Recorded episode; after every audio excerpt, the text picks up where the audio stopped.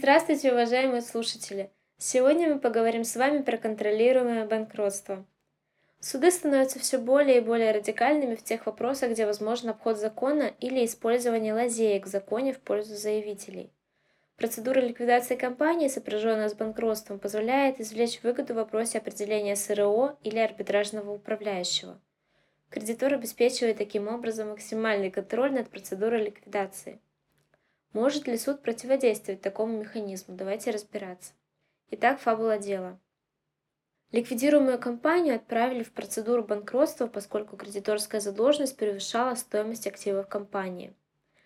Банкротство должно было пройти по упрощенной процедуре. Заявитель ООО «Спецэнергомонтаж» предложил кандидатуру арбитражного управляющего.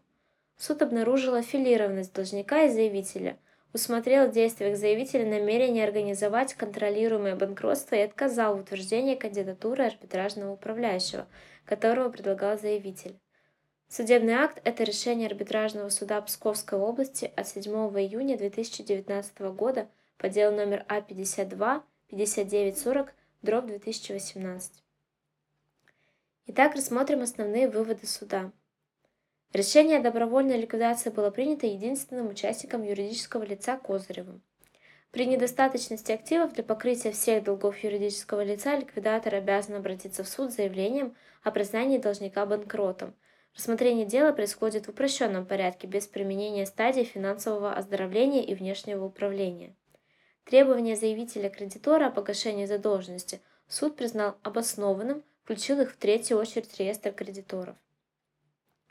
При рассмотрении вопроса о назначении арбитражного управляющего суд применил концепцию раскрытия корпоративной вуали и установил, что заявителям были переданы полномочия по подаче документов в суд некому Быстрову, который является участником компании, которой руководит ликвидатор.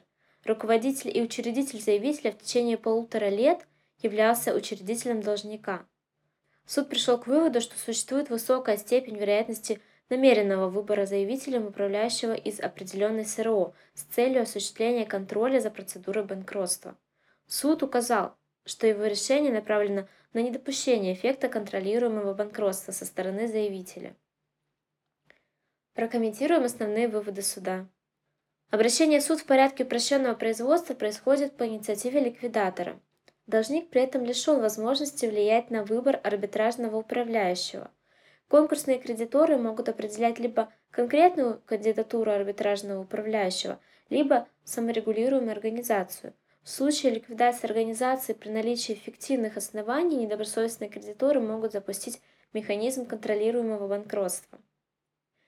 В результате такой процедуры исключается возможность замены управляющего иными кредиторами. Благодаря дебиторской задолженности кредитор вправе контролировать процедуру введения банкротства. Иные кредиторы, если такие будут обнаружены, не смогут оказать свое влияние. Упрощенное банкротство таким образом позволяет отстранить добросовестных кредиторов от возможности выбора арбитражного управляющего. Подобная ситуация является одной из обозначенных проблем правоприменения в области банкротства юридических лиц. Доктрина снятия корпоративной вуали применяется судами в целях защиты интересов кредиторов. Как правило, этот механизм используется в целях привлечения лиц, контролирующих банкротящуюся компанию, к ответственности. В данном случае доктрина была применена судом в целях установления возможности конкурсного кредитора действовать злонамеренно при выборе арбитражного управляющего, что могло повлиять на ход ведения конкурсного производства и распределения денежных средств среди кредиторов.